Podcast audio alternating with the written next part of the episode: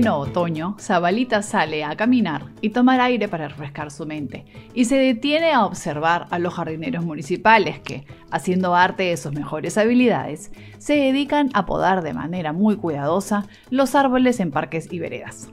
Se pone sentimental y se distrae mirando cómo sus hojas bailan con el viento y va observando la estructura compleja de sus ramas que bajan a conectarse con un tronco fuerte y robusto. Este, a su vez, abraza la tierra con sus raíces gruesas y profundas.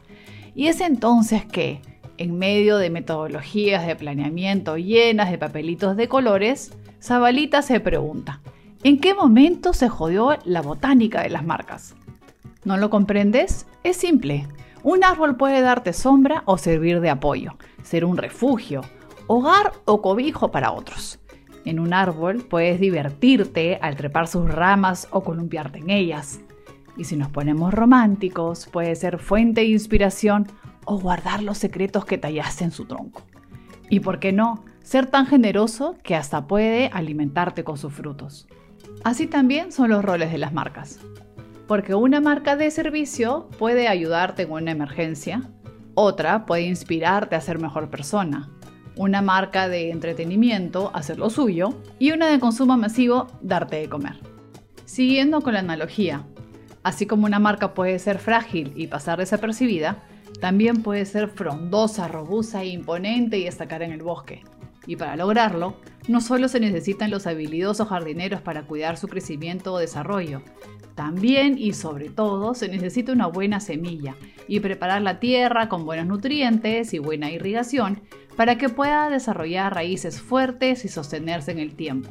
Y luego nutrirlo, guiar el crecimiento del tronco y cuidarlo para que pueda crecer y llenarse de hojas y frutos.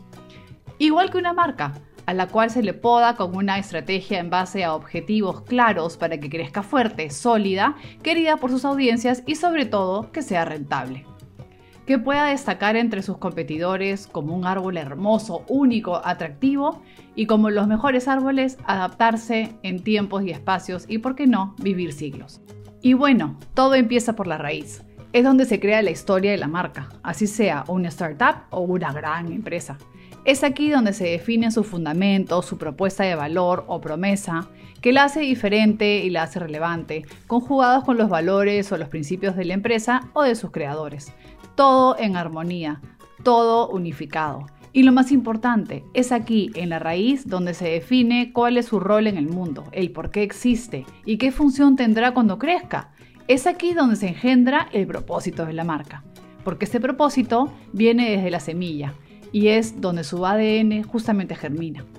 Pero el propósito no debe estar solo en la raíz, sino trasladarse hacia la médula del tronco, porque es el tronco el responsable de sostener y transportar el ADN por todo su organismo, desde las raíces, pasando por las ramas, hojas, hasta sus frutos, como la savia que lo alimenta y lo hace crecer fuerte y sólido en el tiempo y manifestarse en sus ramas y hojas. Y es que son las ramas y hojas la evidencia del propósito, porque siguiendo con la analogía, se podría decir que el branding, los productos o servicios, las promociones, los canales de venta, la publicidad o contenidos, son las ramas donde se extiende todo lo que el tronco trae y donde se vive la verdadera experiencia de la marca, donde a la gente le provocará subirse, buscar su sombra, sentir su brisa, divertirse o cobijarse. ¿Y el posicionamiento dónde queda?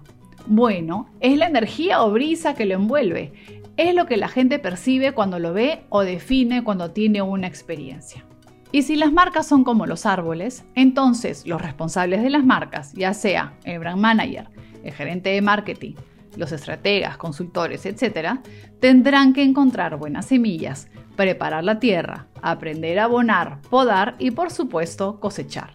Es decir, deberán convertirse en verdaderos jardineros y ensuciarse las manos.